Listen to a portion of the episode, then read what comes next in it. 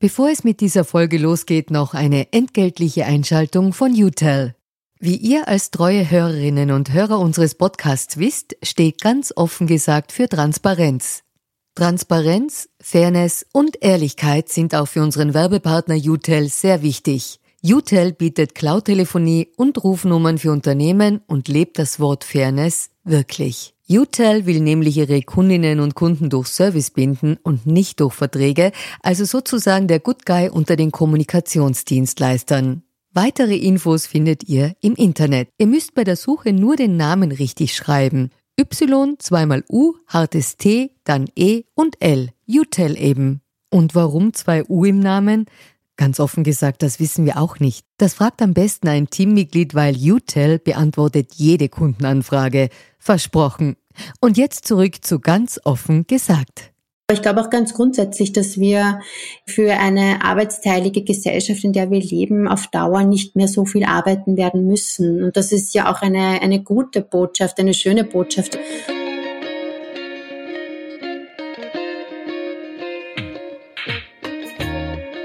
Herzlich willkommen bei Ganz offen gesagt, dem Podcast für politikinteressierte Menschen. Mein Name ist Julia Herrenböck und mein heutiger Gast ist Shifte Hashemi. Was gilt heute eigentlich als Arbeit und wie passen die Gesetze und Rahmenbedingungen noch zur Realität der Covid-Krise? Darüber spreche ich heute mit der Sozioökonomin Shifte Hashemi. Sie ist Geschäftsführerin von Arbeit Plus, einer Interessensvertretung für aktive Arbeitspolitik und ein Dachverband für soziale Unternehmen in Österreich. Frau Hashemi studierte an der Wirtschaftsuniversität Wien, in St. Gallen und in Tel Aviv. 2018 engagierte sie sich als Sprecherin für das Frauenvolksbegehren. Bevor wir einsteigen, hören Sie noch eine entgeltliche Einschaltung des Bundesministeriums für Klimaschutz, Umwelt, Energie, Mobilität, Innovation und Technologie. Die Förderaktion Raus aus Öl und Gas des Klimaschutzministeriums unterstützt private Haushalte in Österreich beim Umstieg von einer alten Öl- oder Gasheizung auf eine moderne klimafreundliche Heizung. Deshalb gibt es Zuschüsse für den Umstieg von Öfen, die mit Öl, Gas, Kohle oder Strom betrieben werden, wenn ein klimafreundlicher Anschluss an ein Nahfernwärmenetz, eine neue Pellets- oder Hackgutheizung bzw. eine Wärmepumpe eingebaut wird. Pro Antrag können bis zu 5000 Euro Förderung abgeholt werden. Damit setzt das Klimaschutzministerium einen weiteren wesentlichen Schritt hin zur Klimaneutralität 2040. Alle Infos zur Förderung auf www.umweltförderung.at. Den Link findet ihr auch in den Shownotes. Und jetzt zurück zur heutigen Folge von Ganz offen gesagt. Ja, liebe Frau Hashemi, vielen Dank, dass Sie heute Zeit haben. Ich freue mich sehr. Wir haben bei ganz offen gesagt am Anfang, das ist so unser USP, immer eine Transparenzpassage. Also woher kennen sich auch äh, Gast und Gastgeberin und auch was ihr Hintergrund ist, ob sie politisch in irgendeiner Form tätig waren oder sind. Zur ersten Frage, die lässt sich äh, schnell beantworten. Woher wir uns kennen? Wir kennen uns bisher gar nicht. Wir hatten ein Vorgespräch. Ich wollte schon lang für den Podcast etwas zum Thema eigentlich Langzeitarbeitslosigkeit machen und dann auch Entwicklung von, von unserer Arbeitswelt jetzt durch Covid, aber auch durch Digitalisierung.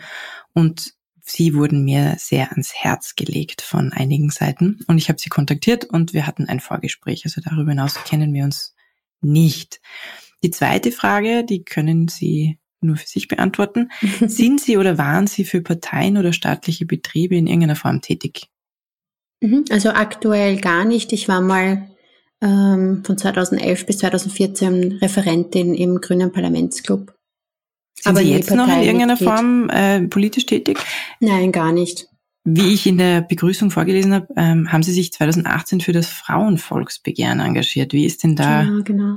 der Stand? Also sind Sie da, gibt es da noch Aktivitäten drumherum? Also ich selber bin nicht mehr Mitglied im, also ich bin Mitglied im Verein, falsch gesagt, aber ich bin nicht eine, in einer Vorstandsposition, also da eigentlich auch keine, keine enge Verbindung. Natürlich schon noch aktiv mit den Themen beschäftigt, aber eben gesagt eigentlich nur Vereinsmitglied, wie mhm. sehr, sehr viele andere Menschen in Österreich auch.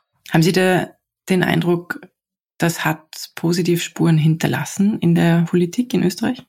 Ähm, Ja, also ich glaube, man muss bei Spuren ohnehin immer unterscheiden zwischen quasi formale gesetzliche Spuren oder informell, alles was Richtung Sensibilisierung und ähm, Vernetzung und einfach auch Menschen kennenlernen angeht. Und ich denke da schon, da hat es auf jeden Fall, also für mich zumindest und für meine nahe Umgebung. Und ich denke schon auch für so eine Generation von jüngeren Frauen, also vielleicht so 20 plus, einfach eine neue Sensibilisierung für Themen gebracht, also für feministische Themen, die wir davor nicht hatten. Und ich merke das schon auch immer wieder im Arbeitskontext, dass man auf Personen trifft, die das Frauenvolksbegehren kannten, die es unterstützt haben, die sich erstmals dadurch in ihrer eigenen Organisation ähm, mit feministischen Positionen auseinandergesetzt haben. Also von dem her denke ich, dass wir schon ähm, beeinflusst haben und bewegt haben. Und es geht ja auch weiter. Also es ist auf keinen Fall eine punktuelle Geschichte, so wie feministische Anliegen das nie sein können.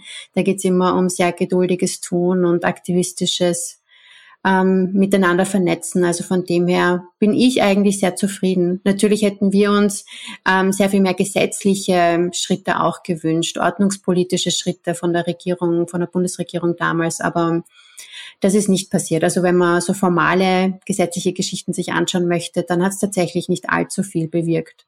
Hm. Jetzt gibt es ja einige ähm, Kritikerinnen auch, die sagen, gerade die Covid-Pandemie hat die Interessen von Frauen massiv wieder zurückgeworfen. Sehen Sie das auch so? Hm, ich glaube nicht, dass die Interessen zurückgeworfen sind, wurden, aber ich wir haben bemerkt, wie schnell wir, glaube ich, in einem Krisenmodus ähm, in unsere gewohnten traditionellen Muster hineinfallen. Und das sind eben vor allem auch die Verteilung ähm, der Sorgearbeit und der Erwerbsarbeit zwischen den Geschlechtern, vor allem die Frage, wer wen pflegt und wen betreut. Also das auf jeden Fall. Also ich glaube beruflich, und das zeigen auch, glaube ich, viele Zahlen äh, mittlerweile schon, haben Frauen da eine ganz besondere zusätzliche Last auf sich nehmen müssen, einfach weil ihre Partner, muss man auch oft sagen, ähm, das sehr ja traditionell nicht getan haben. Ähm, und wir sehen natürlich jetzt auch am Arbeitsmarkt, dass Frauen von der Arbeitslosigkeit, von der Krise schon vielfach häufiger betroffen waren. Also der Anstieg der Arbeitslosigkeit unter Frauen ist was stärker als unter Männern, was sehr untypisch ist, auch wenn die absoluten Zahlen bei Männern noch höher sind. Ähm, Frauen sind ja auch tendenziell in den Branchen beschäftigt gewesen, die jetzt ganz stark von der Krise betroffen waren. Das sind fast durchwegs auch Branchen mit ähm, schlechterem Einkommen. Also wenn man sich so den Durchschnitts, das Durchschnittsmedianeinkommen ansieht. Also da sehen wir schon, dass die Krise, das sagen ja auch ganz viele, so diesen Ausdruck, einfach dort, wo es schon Probleme gab, ähm, das nochmal verdeutlicht hat. Also ich glaube nicht, dass Corona-Krise irgendeine Überraschung für irgendjemanden war, aber es hat einfach diese strukturellen Probleme, die auch schon vor der Krise da waren, nochmal sehr viel deutlicher gemacht und mm, in dem Sinn vielleicht auch nochmal bewusster uns gezeigt, wie sehr wir beispielsweise soziale Infrastruktur brauchen für eine gute Arbeitsteilung, ähm, wie wichtig solche hart errungenen Institutionen sind, wie Kindergarten, Pflegeeinrichtungen, dass das nicht von heute auf morgen gekommen ist, sondern tatsächlich ganz häufig auch von feministischen Vorkämpferinnen, äh, Vorkämpferinnen errungene oder von der Sozialpartnerinnenschaft errungene Institutionen waren. Also ich glaube, das hat uns die Krise schon gezeigt und, und, damit natürlich einen sehr, sehr starken Einfluss auf Frauen gehabt und auf vor allem jene Frauen, die eine Betreuungspflicht haben. Glauben Sie, dass das temporäre Effekte waren und dass das auch wieder im gleichen Ausmaß zurückgehen wird, wenn eine gewisse ähm, Immunität vorhanden ist? Oder glauben Sie, dass das auch wieder etwas hängen bleiben wird von diesen tradierten Rollenbildern?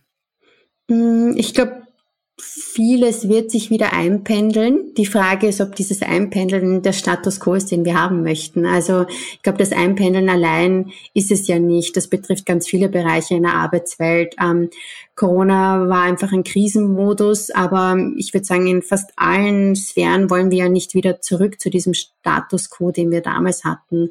Ähm, also ich glaube schon, dass sehr viele ähm, Aufteilungsfragen sich wieder verändern werden, dass sobald die Kindergärten und Schulen ähm, wie, wirklich wieder einen ganz normalen Modus operandi haben, dass sich da viele Fragen einfach nicht mehr stellen. Aber die Fragen, die bleiben ja. Also die Frage, wie wir Erwerbsarbeit und Sorgearbeit gut aufteilen, so dass niemand am Burnout leidet, so dass wir einfach auch ein gutes Leben für alle führen können.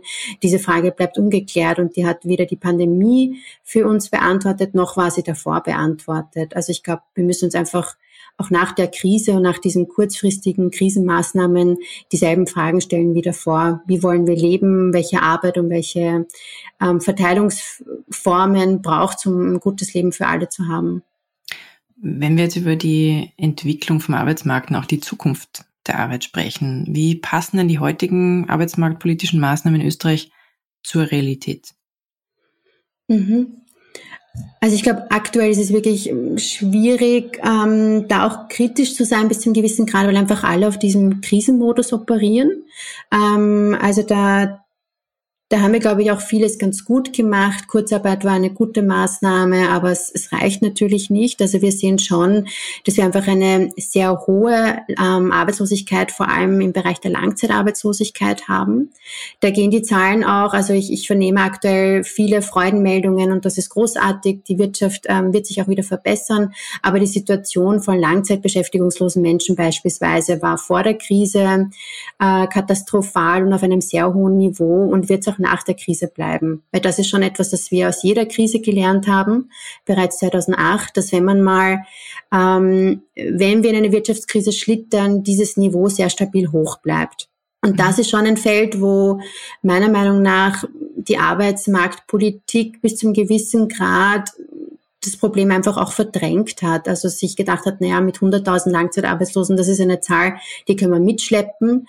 Ähm, jetzt sind wir bei, je nachdem, welche Zahl man verwendet, 140 bis 190.000 Langzeitarbeitslosen. Und ich glaube, das ist schon demokratiepolitisch und natürlich für diese Menschen allein aufgrund von Existenzsicherung äh, schon ein, ein dramatischer Zustand. Was sind denn die Faktoren, die die sogenannte Langzeitarbeitslosigkeit ausmachen? Mhm.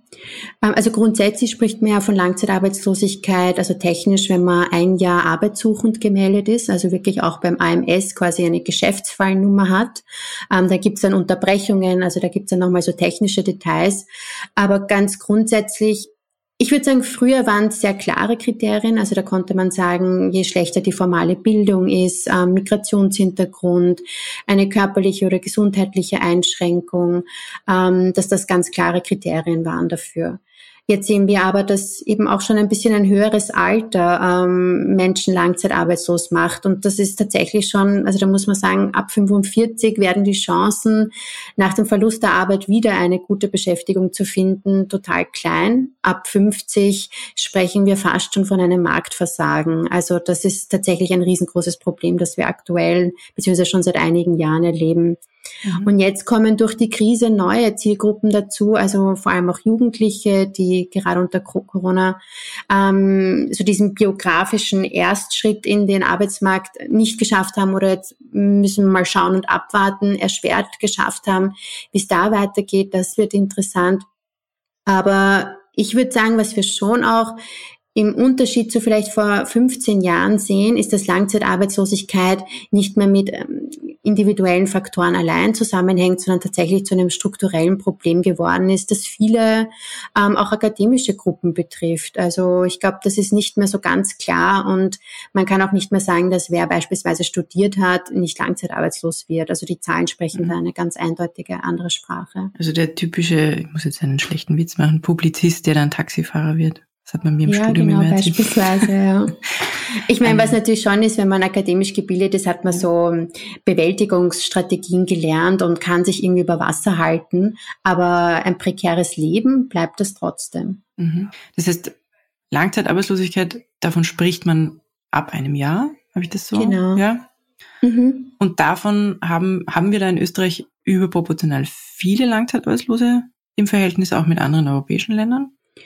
Ähm, das könnte ich jetzt gar nicht sagen, nein. Also das, das heißt, man könnte sagen, kein es ist ein rein österreichisches europäisches ja, Thema. Absolut, auch. ja, mhm. ja. Also es war ja damals beispielsweise auch in Deutschland ein Riesenthema rund um Hartz IV, warum man diese Hartz IV-Reformen gestartet hat. Langzeitarbeitslosigkeit ist, glaube ich, einfach so ein bisschen auch ein Phänomen unserer modernen, sehr arbeitsteiligen Gesellschaft. Je, je früher gelagerte soziale Probleme es gibt, zum Beispiel im Bildungsbereich, desto eher durchzieht sich das dann durch die ganze Erwerbsbiografie und Menschen finden diesen Schritt zurück nicht mehr, nicht mehr zurück auf einen Arbeitsmarkt, der ihnen eine existenzsichernde Beschäftigung bietet. Also mhm. ist vielleicht so ein bisschen ein Phänomen der modernen, arbeitsteiligen, sehr kompetenzorientierten Wirtschaft auch. Mhm. Wenn was, was glaube ich in der Öffentlichkeit Fragen aufwirft, ist immer, wenn man jetzt sagt, man liest halt nur äh, Headlines oder man beschäftigt sich nur mit den, mit den eingedampften Nachrichten. Also man sagt, auf der einen Seite liest man von sehr vielen Arbeitslosen und Langzeitarbeitslosen, auf der anderen Seite vom Fachkräftemangel und dass es so viele Unternehmen gibt, die keine Mitarbeiter, Mitarbeiterinnen finden. Mhm. Was ist denn da so, woran hapert es denn da? Dass auf der einen Seite der Bedarf da ist und dass es offene Stellen gibt und dass auf der anderen Seite das nicht also nicht vermittelt wird an die Leute, die Arbeit suchen? Mhm. Ähm, also ich glaube, es sind vor allem zwei Gründe. Das eine ist natürlich, dass es ähm, ein Kompetenzmismatch gibt. Also die Kompetenzen, die nachgefragt werden, sind dann eben nicht jene Kompetenzen, die vor allem langzeitarbeitslose Menschen mitbringen. Also da kann man natürlich schon sagen, ähm, wenn vor allem Menschen mit nur einem Hauptschulabschluss betroffen sind, dann sind das tendenziell nicht jene äh, Jobs, die von den Unternehmen gerade nachgefragt werden und dann Stichwort Fachkräftemangel. Das ist da ist es ja auch so zum Beispiel, dass die Gastronomie ja und die Hotellerie klagt, genau. dass sie genau. zu wenig genau. Arbeitnehmer findet. Da wäre es doch glaub, jetzt von der Kompetenz ja, her schon nein, passend das absolut richtig. Das, das ist dann wieder das andere Feld, wo man sich, glaube ich, auch als Betrieb oder Unternehmerin, Arbeitgeberin die Frage stellen muss, welche Arbeitsbedingungen bietet mein Job? Und ich glaube, das, da sagen die Menschen eben nicht Nein zur Arbeit generell, sondern zu diesem konkreten Job. Und Gastronomie, Hotellerie, wer da mal gearbeitet hat, weiß das sehr gut. Ich höre nur die Geschichten. Es ist ein unglaublich harter Job, vergleichsweise nicht gut bezahlt, muss man sagen. Sehr viel Arbeitszeiten am Abend, am Wochenende. Also ich glaube, das sind dann tatsächlich die Jobs, wo wir uns auch fragen wollen, äh, fragen müssen, glaube ich, welche Arbeitsbedingungen sollten Jobs haben oder Beschäftigungen im Generellen haben, die wir auch, die wir auch als gut oder als ja lebenswert empfinden. Hm. Nein, es ist natürlich in einem Land wie Österreich, ich glaube, wir haben vor der Pandemie um die 14, 15 Prozent äh, Bruttoinlandsprodukt aus Tourismus heraus eingenommen. Mhm. Das heißt, bei uns ist natürlich Gastronomie und Hotellerie ein großes Arbeitsfeld und also man wird ja auch weiterhin essen gehen wollen und irgendwo übernachten wollen oder was trinken gehen. Das heißt, mhm. sagen Sie, diese, diese Arbeitsbereiche sind grundsätzlich einfach schwierig zu vermitteln, weil eben nicht familienfreundlich, weil eben oft in einem anderen Bundesland. Das heißt, es ist auch schwer, jemanden das schmackhaft zu machen, dass er woanders hinzieht vielleicht, wo er niemanden kennt. Absolut, ja. Ich glaube, man kann da, ich kann das auch ganz individuell für mich beantworten. Ich würde diesen Job nicht haben wollen. Natürlich sind wir jetzt vielleicht in einer privilegierten Situation, dass wir eben studiert haben, ganz andere Jobs machen können, aber man hat da weder Souveränität über seine eigene Arbeitszeit. Ähm, Sie haben das angesprochen, es ist meistens nicht familienfreundlich, also man muss sich da oft auch wochenlang ähm, woanders hinbewegen. Es ist saisonal, es ist schon mit einer gewissen Unsicherheit auch immer verbunden. Ähm, ich sage nicht, dass es trotzdem nicht nicht spannende Jobs sein können. Ich glaube, der oft internationale Flair, den der Tourismus mitbringt, das ist hochspannend für einige und vielleicht auch, wenn man noch jung ist. Aber ich glaube, es sind oft keine Jobs, die man eben sein Leben lang im Sinne eines lebenslangen quasi einer Weiterentwicklung machen kann, ausüben kann. Also so eine, die und ich glaube schon, dass man sie besser gestalten könnte. Also mhm. es ist nicht so, dass Jobs in dieser Sphäre äh, verschwinden. Ich glaube, sie brauchen andere Arbeitsbedingungen, andere Anreize, andere ja, ich glaube, da, da müssen wir alle ein bisschen kreativer werden. Mhm. Beim Thema Jugendliche, also ich, ich habe mal Recherchen gemacht, äh, eine Serie über eben Jugendliche, die weder in einer Bildungseinrichtung noch in einer Arbeitsstelle sind, ja, also die wirklich irgendwo ähm, im System nicht aufscheinen. Und das sind mhm. relativ viele, also ich weiß jetzt die Zahlen nur von 2019, da waren es auch noch, glaube ich, so zwischen 75 und 100.000, je nachdem, wie man da mitzählt, die eben auch keinen formellen Schulabschluss haben. Das heißt, da wird es dann wirklich schwierig, weil die eigentlich nur für Hilfskräfte arbeiten, mhm. ähm, sich bewerben können. Wie steht's denn da momentan um eben diese Jugendlichen, die, die irgendwie, finde ich, nicht beachtet werden, auch von der Politik. Ja, das ist, glaube ich, echt ein, ein Riesenthema, das wir gerade haben. Ähm, und es betrifft eben Jugendliche auf so unterschiedlichen Ebenen. Also Jugendliche sind ja auch in sich nicht keine homogene Gruppe, ganz im Gegenteil. Also wir haben da die Jugendlichen, die eben eigentlich schon auf eine Lehrstelle gewartet hätten, jetzt in so einer Art Limbus sind. Die Situation entspannt sich gerade, aber das sind eben ganz, ganz aktuelle Entwicklungen nur. Also da sprechen wir von Mai in Wahrheit erst. Ähm, die sind tatsächlich, glaube ich, einfach in so einer Art weiß nicht, Nirvana gerade gestrandet. Also sie hätten gerne eine Lehrstelle begonnen, begonnen, waren vielleicht schon in einem Lehrverhältnis, dort die meiste Zeit in Kurzarbeit, konnten also in Wahrheit ihre Ausbildungs ähm, Jahre nicht voll absolvieren. Das ist schon ein Thema, dem wir uns, glaube ich, stärker widmen sollten. Was machen wir mit diesen Jugendlichen?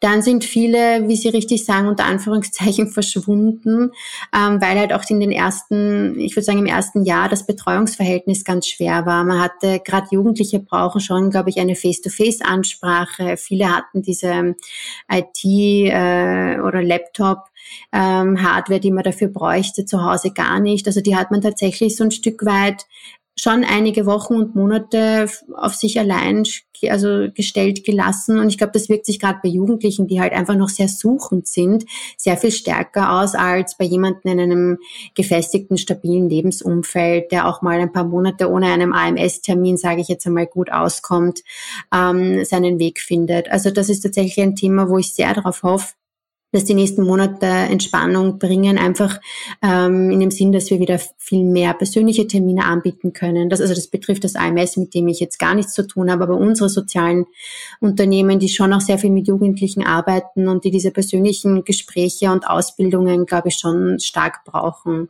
mhm. weil das einfach eine, das ist eine biografische Weggabelung. Wenn man so zwischen 18 und 25 ist, da macht man normalerweise die ersten Schritte am Arbeits- oder Ausbildungsmarkt abseits der Schule. Und wenn da die Unterstützung fehlt, ähm, ist es schon eine, ich glaube, es kann Leute schon auch in eine kleine Sinnkrise stürzen. Und es ist unglaublich schwer, junge Menschen wieder zu motivieren und zu aktivieren, unter Anführungszeichen, die man einmal verloren hat. Mhm. Also eben, ich habe das jetzt auch bewusst nicht auf Schülerinnen und Schüler, weil ich ja, da irgendwie ja. zumindest noch den Eindruck habe, da ist noch das System Schule und hoffentlich auch das System Familie irgendwo da, die schauen, wo die sind. Aber eben, mhm. ähm, das war bei mir schon die Recherche vor der Pandemie. Das heißt, haben Sie Zahlen dazu, ob das, ob da jetzt noch mehr Jugendliche dann wirklich auch aus den Pflichtschulen rausgegangen sind, ohne einen Abschluss und die eben auch gar nicht mehr von, von AMS-Maßnahmen irgendwo dann profitieren können. Wissen mhm. Sie, ob das gestiegen ist? Ähm, eine konkrete Zahl kann ich Ihnen leider gar nicht nennen. Also ich weiß, dass die Gruppe der 20 bis 24-Jährigen, gerade bei den Jugendlichen bzw. jungen Erwachsenen, muss man sagen, am stärksten betroffen ist, mit, ich glaube, einer Arbeitslosenquote von 9,5. Wobei diese Zahl auch mit Vorsicht zu genießen ist, weil da die ganzen Menschen noch nicht drinnen sind, die ähm, das erste Mal überhaupt Arbeit suchen oder eine Lehrstelle suchen. Ähm, also das ist schon für Österreich eine sehr hohe Zahl. Und da sind wir europaweit tatsächlich, glaube ich, auch unter den Negativ-Top 3. Mhm. Und weil Sie auch angesprochen haben, äh, mit Lehrstellenplätze. Das heißt, da ist jetzt auch plötzlich natürlich äh, durch Kurzarbeit und so weiter in Betrieben eine Lücke entstanden, wo viele ihre Lehrstelle gar nicht antreten konnten oder können weiterhin. Richtig. Ja, ähm, wie gesagt, der April hat, also das sind die Zahlen, die wir jetzt kennen, der April hat schon mal Entspannung gebracht. Also man sieht, dass der Lehrstellenmarkt absolut, also wieder unglaublich zugenommen hat. Also das Angebot hat zugenommen. Wir sind bei einer fast eins zu eins Situation. Also es werden genauso viele Lehrstellen angeboten, wie gesucht werden. Aber das ist auch immer wieder mit Vorsicht zu genießen, weil eben eine Lehrstelle in Salzburg jetzt für eine Wienerin oder ein Wiener nicht relevant sein kann. Also da muss man ein bisschen aufpassen. Aber grundsätzlich erleben wir gerade wirklich in den letzten Wochen einen sehr, sehr ähm, guten Auf, Aufwärtsschwung mhm. und ich hoffe, dass es auch so bleibt. Ich mhm. meine, wir gehen jetzt eigentlich alle davon aus, dass die nächsten Monate zumindest Stabilität in der Hinsicht bringen. Mhm. Sie haben auch angesprochen, ältere Arbeitnehmer. Also das, so mhm. habe ich jetzt irgendwie aufgeschrieben. Also so ab 45 wird es eigentlich schon schwierig und eigentlich ab 50 kann man von einem Marktversagen sprechen, wenn jemand ab 50 eigentlich keine Arbeitsstelle mehr finden kann. Richtig, ja. Betrifft das alle Branchen? Ist das ein eben allgemeines Phänomen? Was, was, was sind die Gründe? Das heißt, wissen Sie ein bisschen mehr über, wenn man sagt, mhm. ein Recruiter in einer Firma kriegt Lebensläufe und sieht, jemand ist jetzt 51. Warum denkt man dann, den lade ich jetzt oder die lade ich jetzt gar nicht erst ein? Also, also wir sehen es tatsächlich in allen Branchen querbeet. Ähm, wir hatten auch über ähm, andere Programme schon wirklich hochqualifizierte Akademiker, Akademikerinnen 50 plus, die unglaublich großartigen Lebenslauf hatten, die keinen Job gefunden haben. Und ich meine, damit wirklich zwei, drei Jahre keinen Job gefunden haben. Also das ist tatsächlich durchgehend so. Bei den einen geht es natürlich auch schon um körperliche Kraft, die vielleicht nicht vorhanden ist. Bei den anderen, glaube ich, also gerade wenn wir vom Recruiting sprechen, ist es schon auch, glaube ich, die fehlende Fantasie der Betriebe, ähm, die Kompetenzen gut einschätzen zu können, die eine, eine ältere Person mitbringt. Und da sind auf jeden Fall Kompetenzen vorhanden, die, würde ich sagen, junge Menschen nicht haben. Also da geht es um einen ganz anderen Zugang zum, zur Problemlösung, Geduldigkeit, Beharrlichkeit. Aber da denke ich schon, dass Österreich tatsächlich ein bisschen ein, ein Schlusslicht darstellt ähm, in der betrieblichen Kultur, gerade wenn es darum geht, so Kompetenzportfolios aufzubauen. Also da müsste man tatsächlich sich überlegen, welche Bereiche oder welche Jobs kann eben speziell ein Mensch, der älter wird, noch gut ausführen. Ähm, was passt einfach auch zu vielleicht einer körperlichen Stärke oder der, der psychischen ähm, Leistungsfähigkeit. Natürlich ist das Auffassungsvermögen einer, also natürlich, ich, ich spreche jetzt von vom Durchschnitt, ähm, vom Durchschnitt nicht von einer einzelnen Person, aber da wird die Auffassungsgabe vielleicht schon ein bisschen langsamer sein als bei einer 20-Jährigen. Das kann schon sein, aber ich glaube, gerade darum geht's ja in, beim Human Resource Management und im Recruiting, sich wirklich diese Kompetenzportfolios gut anzuschauen und auf Basis der unterschiedlichen Kompetenzen, die man hat, dann eben auch einen Arbeitsplatz und Beschäftigungsmöglichkeiten aufzubauen. Und es betrifft eben nicht nur Ältere, sondern ich denke auch genauso an ähm, Männer und Frauen, die eine Betreuungspflicht haben, dass man sich überlegt, welche Jobs oder welche Tätigkeiten passen da gut zu den Zeiten, wo man äh, anwesend ist oder eben gut arbeiten kann. Also sich drumherum einfach auch Tätigkeiten im Unternehmen neu aufzustellen und neu aufzuteilen. Sagen Sie, ist es notwendig, dass das politisch unterstützt wird. Also ich sage jetzt auch durch finanzielle Anreize für Unternehmen, dass ähm, da irgendwo ein Incentive hergestellt wird, damit man ältere Arbeitnehmer aufnimmt? Ja? Oder sagen Sie, es ist eigentlich eine kulturelle Frage, ähm, mhm. weil es der falsche Zugang ist, dass man sagt, also man zahlt jemanden dafür, dass er jemanden aufnimmt, der kompetent ist und halt 52 ist oder so. Also grundsätzlich ja, aber wir haben in Österreich schon unglaublich gute Förderungen dafür. Also gerade ähm, beispielsweise die Eingliederungsbeihilfe, die man als Betrieb bekommt, wenn man eine Person anstellt, die langzeitarbeitslos ist, gibt es eine fast zwei Drittel Förderung der Lohnkosten, manchmal sogar 100 Prozent.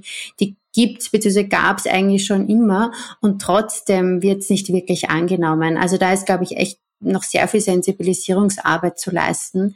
Ähm, ich hoffe, dass die Krise auch da ein bisschen dazu führt, dass man sich im Betrieb auch umschaut und umorientiert und vielleicht auch diese Fördermöglichkeiten in Anspruch nimmt, weil wir da eigentlich schon eine sehr gute Unternehmensförderungsstruktur haben, die genau darauf abzielt, quasi Betriebe darin zu unterstützen, ähm, auch Menschen quasi wieder eine, eine Chance zu geben oder einen Job zu geben, die jetzt vielleicht ein, zwei Jahre keinen hatten. Mhm. Gibt es da auch Zahlen dazu, dass, dass eben jemand, der einige Jahre sozusagen äh, nicht im Arbeitsmarkt tätig war, hören die dann wieder schneller auf oder was ist da so mhm. das Hemmnis? Ich glaube, was wir schon sagen können durch die Arbeit der sozialen Unternehmen, dass die Personen am Anfang schon Unterstützung und Betreuung einfach brauchen. Also da rede ich jetzt nicht von ganz intensiver Betreuung, das kommt auf die Person an, aber mal so ein bisschen eine Einführung wieder ins Arbeitsleben, bisschen Struktur schaffen, ähm, Oft sind es vorgelagerte Probleme, die jemand mitbringt, der langzeitarbeitslos war, also eine Erkrankung. Wir hatten zum Beispiel auch Fälle, wo eine Person erstmals eine psychische Diagnose erhalten hat in einem sozialen Unternehmen, also sein Leben lang eine Krankheit hatte, aber die eigentlich nie wahrgenommen hat selber. Es sind oft so Kleinigkeiten, das ist natürlich dann wieder so eine größere Geschichte, aber es sind ähm, oft, es ist einfach ein bisschen Begleitung ähm, zurück in den Arbeitsalltag, wie funktioniert das, jemanden auch zu haben, den man befragen ähm, und das ist eben nicht der Chef oder die Kollegin auch nochmal zur Seite nehmen kann. Also eher so eine Begleitung und das braucht es, glaube ich, schon. Das zeigen auch viele ähm, arbeitsmarktpolitische Programme in Österreich und Deutschland, dass man da erfolgreich ist und dass dort die, Nachhalt, äh, quasi die Beschäftigung auch nachhaltig ist, wenn die Menschen neben der Beschäftigung auch eine sozialpädagogische Begleitung erhalten. Mhm. Und das ist ja auch etwas, was wir in den sozialen Unternehmen seit über 35 Jahren parallel zur Beschäftigung anbieten und parallel zur Qualifizierung anbieten, ist, dass die Menschen und die Mitarbeiterinnen, die wir vom AMS bekommen, ähm, dass die immer auch eine sozialpädagogische Begleitung haben, stundenweise oder wie Sie es eben beanspruchen möchten. Mhm. Können Sie mal ein bisschen erzählen, was eben Arbeit Plus, wo Sie als Geschäftsführer tätig mhm. sind, macht. Also ähm, das heißt, Sie haben jetzt gesagt, Sie bekommen ähm, Menschen über das AMS zugewiesen oder vermittelt. Genau, genau. Also wir, wir sind das Netzwerk von ca. 200 sozialen Unternehmen in Österreich, alle im arbeitsmarktpolitischen Bereich. Das bedeutet einerseits, dass das ganz normale unter Anführungszeichen Betriebe sind, die langzeitarbeitslose Menschen übers AMS ähm, zugewiesen bekommen. Dort ähm, werden die Menschen beschäftigt und bekommen eben eine Qualifizierung und auch sozialpädagogische Begleitung. Das ist leider immer nur temporär, also in Österreich meistens zwischen sechs und zwölf Monaten und die Person bekommt aber dann auch im Betrieb die Unterstützung quasi einen neuen Job zu finden. Also man macht gemeinsam, man schreibt einen Lebenslauf, bewirbt sich gemeinsam, hat wirklich auch eine unter Anführungszeichen Outplacerin, die einen dabei unterstützt, eben einen Job zu finden. Mhm. Und dann gibt's noch eigene ähm, soziale Unternehmen, die wirklich im Trainingsbereich qualifiziert sind, also die hauptsächlich Trainings anbieten, Weiterbildungen anbieten und dann noch welche, die ganz spezifische Beratungen anbieten. Mhm. Alles also, zum Arbeitsmarktbereich. Mal anders gefragt, das klingt aber jetzt alles so wie die Aufgaben des AMS. unsere, unsere Träger sind auch fast ähm, durchgehend vom AMS beauftragt bis zu einem gewissen Grad und bekommen auch für diesen Teil ihrer Arbeit eine Förderung. Also wir sind ähm, gemeinnützige Organisationen, die quasi auch als Träger mit dem AMS ganz stark zusammenarbeiten. Aber das AMS macht das alles natürlich nicht selber. Der ist quasi, oder das AMS ist so die zentrale Organisation und die sozialen Unternehmer und die vielen Träger dahinter die führen das quasi aus. Mhm. Aber sind schon eigenständige, betriebswirtschaftlich fungierende, aber halt gemeinnützige Unternehmen. Ja. Bei dem Thema soziale Unternehmen, also wir haben im Vorgespräch auch äh, geredet, eben wo Sie gesagt haben, Sie sehen vor allem im Bereich Ökologie und Umweltpolitik neue mhm. Arbeitsfelder entstehen. Was wäre denn das konkret jetzt, wenn man sagt in Österreich? Was wären dann wirklich neue ja, Jobprofile sozusagen auch? Oder welche mhm. Ausbildungen? Mhm. Haben wir die Ausbildungen überhaupt dafür? Ja, guter Punkt. Ich glaube beides. Also wir brauchen auf jeden Fall mehr Ausbildungen ähm, so im Ökologie-Umweltbereich. Wobei ich mir habe sagen lassen, ich bin ja jetzt keine Umweltexpertin, dass das oftmals gar nicht so spezifisch ökologische Ausbildungen sind, aber eben ganz stark MINT-Fächer beispielsweise, viel auch im Baubereich.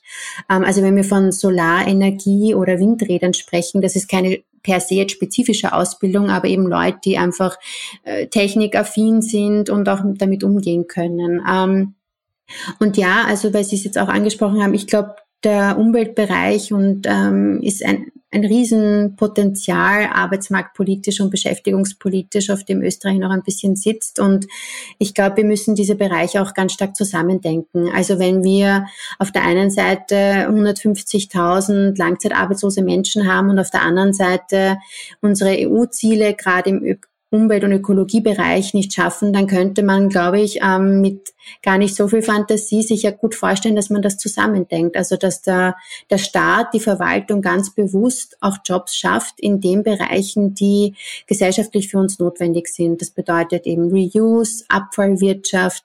Da braucht jede Kommune, da braucht jede Gemeinde ähm, eigene Strukturen, eigene Prozesse, um das aufzusetzen. Warum das nicht gemeinsam denken und in geförderter Beschäftigung Beschäftigung mit einer anschließenden oder davor geschalteten Qualifizierung auch jene Menschen eben anbieten, die schon länger arbeitslos sind. Also da könnte ich mir auf einer freiwilligen Basis natürlich, das ist total wichtig, aber da könnte ich mir sehr viele neue Beschäftigungsmöglichkeiten vorstellen. Also das wäre so der klassische, wirklich sehr enge ökologische Bereich. Und dann gibt's ganz viel, glaube ich, Bedarf im Bereich der sozialen Infrastruktur. Also überall dort, wo es ähm, um Pflege, um Betreuung, um die Zusammenführung von Menschen in Wahrheit geht. Also ganz viele so Kretzel oder kommunale Initiativen. Ähm, auch da hätten wir in Österreich durch unsere regionale Struktur ähm, sehr viel Beschäftigungsmöglichkeiten. Mhm. Aber das passiert nicht von sich aus. Also das ist alles, das klingt immer recht banal, aber es braucht Initiatorinnen und Initiatoren und eben eine Gesetzgebung und eine Arbeitsmarktpolitik, die diese Bereiche auch sehr bewusst zusammendenkt. Mhm.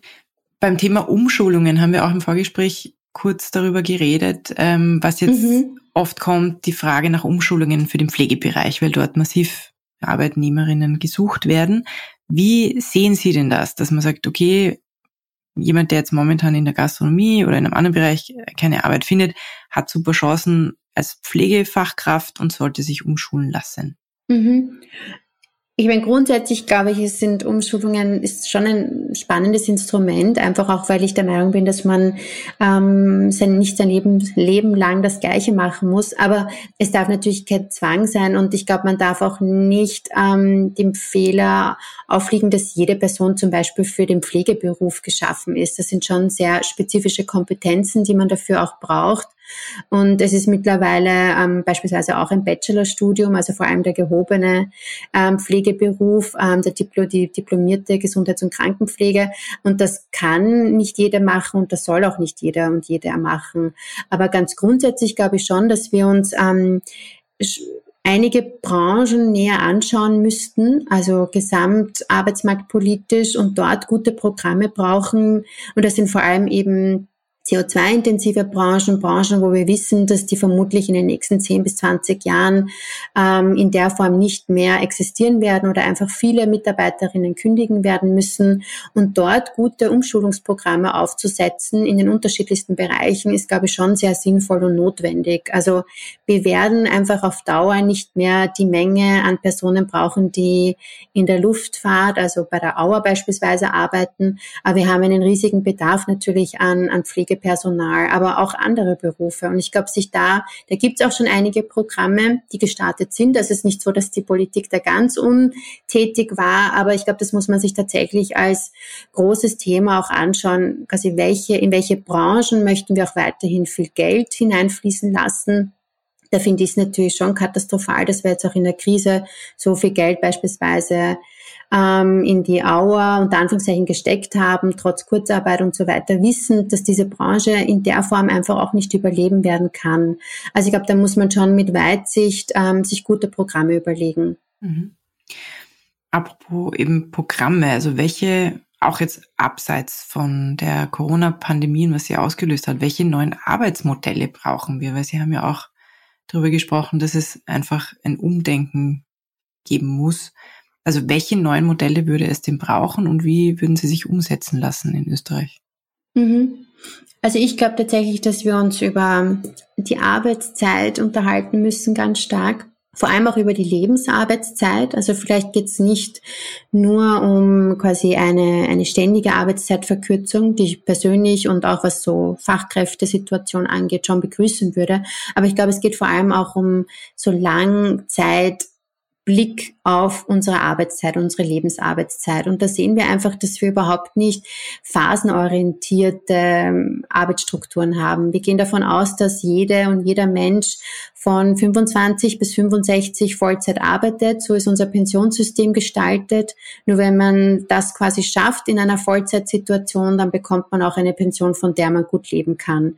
In allen anderen Modellen, sei es man wird krank oder man bekommt ein Kind oder man muss jemanden pflegen, ist unser Arbeits- und Pensionsmodell überhaupt nicht nachhaltig und ähm, gewährleistet in Wahrheit auch keine existenzsichernde Pension.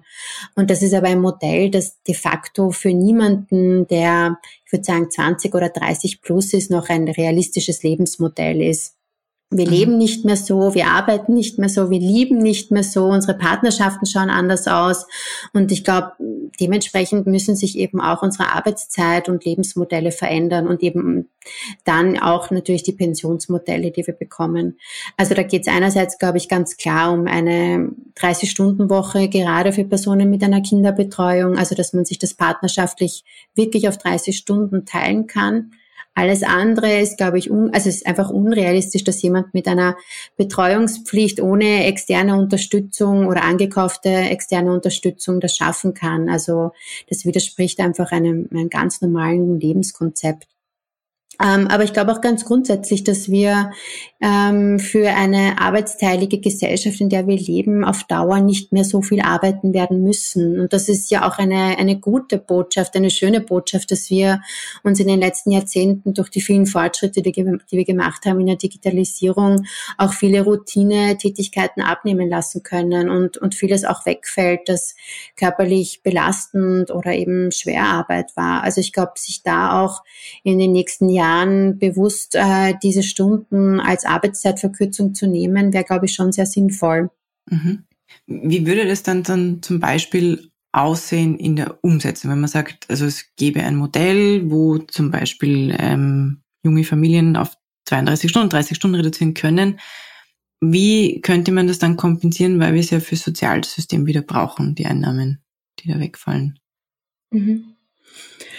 Ich glaube tatsächlich nicht, dass eine Kompensation auf Dauer vom Staat möglich wäre. Ich glaube, wir müssen einfach unsere betrieblichen Prozesse und Abläufe anders gestalten. Also natürlich, da gab es auch schon mal, also eben das in Frankreich, als die Arbeitszeitverkürzung ähm, auf 30 Stunden kam, da gab es sehr großzügige Förderungen vom Staat. Ich glaube, auch das wäre am Anfang in Österreich notwendig. Aber ich glaube, im Grunde geht es schon darum, dass wir betriebliche Abläufe anders gestalten. Also vor allem auch dort, wo es um Wissensarbeit und Dienstleistungen geht und nicht um pure Anwesenheit. Wir arbeiten ja auch alle schon ganz anders. Also ich glaube, in einem Wissensbereich arbeitet niemand mehr nach Stunden, sondern eher nach Projekten und, und, und Leistung. Also von dem her ist, glaube ich, Arbeitszeit als, ähm, als alleiniger Grad oder Gradmesser der Arbeitsleistung ohnehin schon in vielen Bereichen tatsächlich überholt. Das müsste man sich natürlich anschauen, ohne dass da zusätzlicher Arbeitsdruck auf mit, Mitarbeiterinnen entsteht. Also am Anfang auf jeden Fall Förderungen und, und Incentives, aber ich glaube, auf Dauer müssen wir uns einfach auch diese zusätzliche Produktivität, die wir in den letzten Jahren alle, also österreichweit, ähm, als Arbeitnehmerinnen ähm, also erbracht haben, auch in Arbeitszeitverkürzung umsetzen. Mhm. Wie würde aber eben unser Sozialwesen, unser Sozialstaat weiter funktionieren können, wenn die Einnahmen fehlen von eigentlich dem angesichts der, der Pyramide sozusagen, wie wir altersmäßig aufgestellt sind, eh kleine Gruppe der Erwerbstätigen, mhm. die dieses System ja auch bezahlen. Also wenn man sagt, ähm, eigentlich quasi in dieser Lebensmitte, in dieser Rush-Hour des Lebens, wäre es eigentlich wichtig, dass man ein bisschen reduzieren kann und wie Sie sagen, phasenorientiert ähm, Arbeitsbedingungen adaptieren kann. Mhm. Ja. Aber gleichzeitig ist es ja so, dass unser System ja auch alle unterstützt im Gesundheitswesen, im Bildungswesen, im Sozialwesen, Pflegebereich etc. Das heißt, wie könnte man oder was müsste dann passieren, damit diese Kosten nicht wegfallen für die Allgemeinheit? Ich glaube, einnahmenseitig braucht der Staat einfach auch andere Einnahmen. Also das ist natürlich eine große Diskussion dann, aber wir, da bewegen wir uns im Feld der ökologischen Steuern, da bewegen wir uns im Feld der Erbschafts- und Vermögensteuern, die es in Österreich nicht gibt, also wo wir auf jeden Fall Spielraum hätten und das von der OECD bis hin zu unseren eigenen Wirtschaftsforschungsinstituten auch eigentlich eingefordert wird. Also da gibt's Potenzial. Ich glaube, wir lassen einfach sehr viel ähm, Einnahmequellen total außen vor die auch sehr viel mehr brächten, als zum Beispiel hier Arbeit zu besteuern.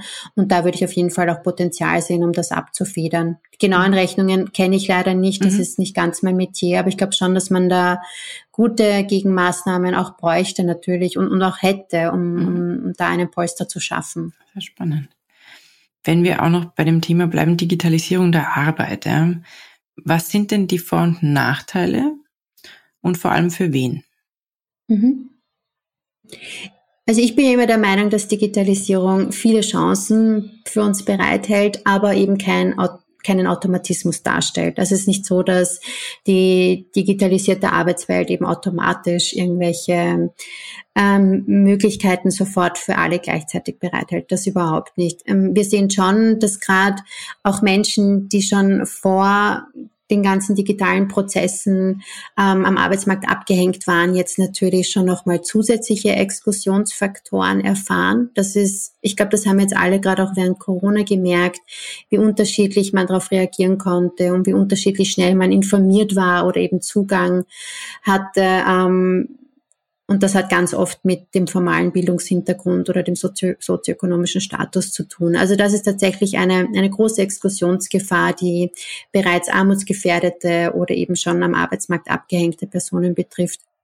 Aber in anderen Bereichen bedeutet Digitalisierung auch mehr Souveränität über die eigene Arbeitszeit, mehr Souveränität über die Entscheidung von wo man arbeitet. Und das ist eben nicht immer nur schlecht. Also wir haben jetzt unter Corona gesehen, dass das für viele Menschen mit Betreuungspflichten, also mal neben der zusätzlichen Belastung, gar nicht so schlecht war, ein Meeting mal nur von zu Hause zu machen, anstatt für dieses einstündige Meeting ins Büro fahren zu müssen. Also da ich glaube, man muss es gut gestalten und man darf eben nicht sich denken, dass nur weil jetzt alles digital abläuft, man Prozesse nicht verändern muss. Ich glaube, Digitalisierung bedeutet vor allem, Prozesse auch neu zu denken, auch alte Prozesse zu verlernen und auch ähm, Abläufe in Betrieben zu verlernen. Eben wie gesagt, dass nicht mehr alles sehr arbeitszeitintensiv in Meetings abläuft, sondern sich man das in kleineren Modulen oder Nuggets aufteilt.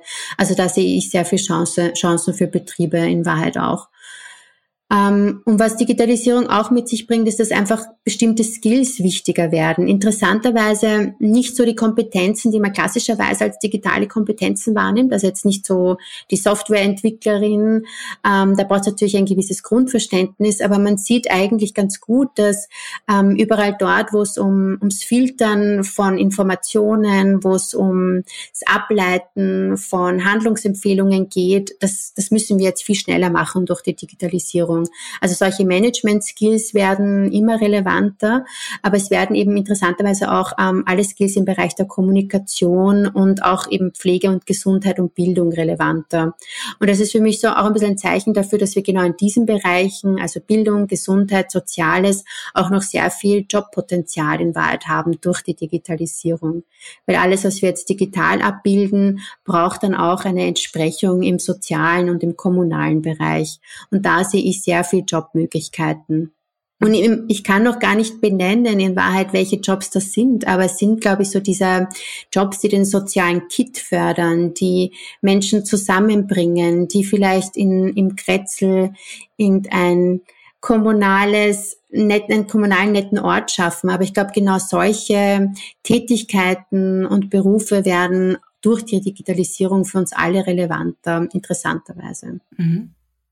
Abschließend habe ich noch die Frage, weil wir auch im Vorfeld gesprochen haben, eben auch zwar hat man mehr Kontrolle vielleicht äh, in der Wissensarbeit, wann man was arbeitet oder wo man irgendetwas mhm. erledigt. Ja. Und Sie haben aber auch gesagt, ähm, gleichzeitig steigt dadurch noch mehr dieser Drang, dass man immer antworten möchte oder muss oder dass man halt, ähm, also jemand, der selbstständig ist oder projektbezogen, aber weiß das eben, dass man sich schwer dann abgrenzt, weil es keine Arbeitszeit gibt und dass dadurch noch mehr steigt dieses ähm, Gefühl, ja, auch wenn ich im Krankenstand bin, schaue ich halt kurz meine Mails nach oder bin telefonisch erreichbar. In diesem Punkt, also was glauben Sie, ist denn wichtiger, die individuelle Verantwortung, auch die, die individuelle Firmenkultur zum Beispiel, die man mhm. dort etabliert, oder dass wir wirklich flächendeckend neue Regelungen für Arbeitnehmer und Arbeitgeber brauchen? Ähm, also schnelle Antwort wäre beides, aber tatsächlich glaube ich in erster Linie braucht es ähm, eine Gesetzgebung ähm, und ordnungspolitische Regelungen, die sich dem Thema erstmals widmen. Also wir haben ja jetzt beispielsweise nach ein, circa einem Jahr Pandemie diese Homeoffice-Regelung bekommen. Die ist noch total bruchstückhaft, aber zumindest erstmals eine Mini-Antwort darauf, wie man im Homeoffice mit versicherungsrechtlichen Fragen umgehen kann und muss auch als Arbeitgeberin. Ähm, also ich glaube schon, dass sich da, also dass wir da einfach ordnungspolitische Regularien brauchen, was Arbeitszeit angeht, was Homeoffice-Erreichbarkeit angeht beispielsweise. Aber Gleichzeitig muss man, glaube ich, auch, und das ist so ein bisschen auch eine Kompetenz, die wir wahrscheinlich alle erst erlernen müssen, individuell auch gut darauf achten und natürlich auf betrieblicher Ebene erst dazu lernen. Also ich glaube, wir lernen gerade jetzt durch Corona wirklich viel dazu, was das angeht.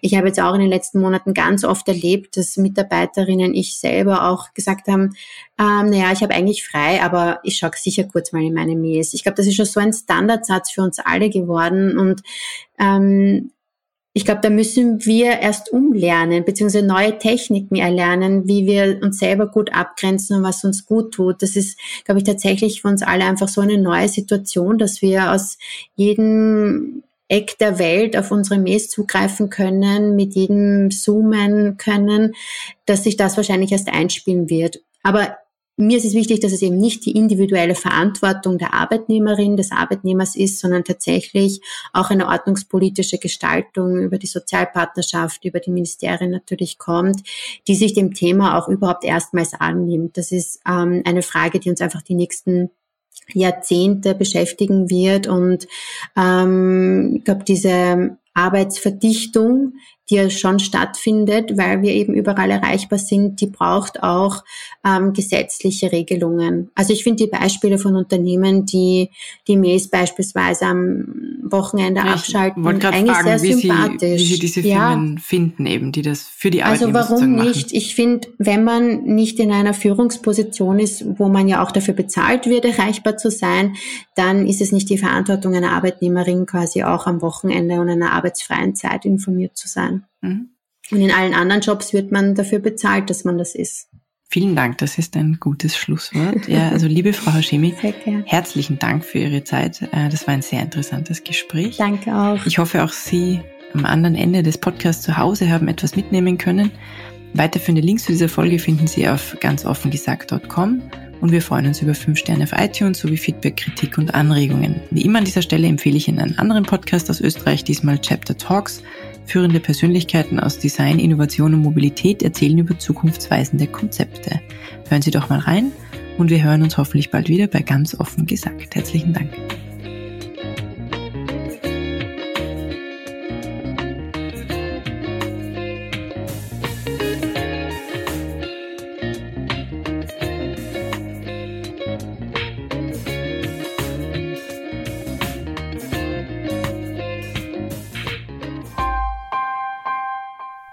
Link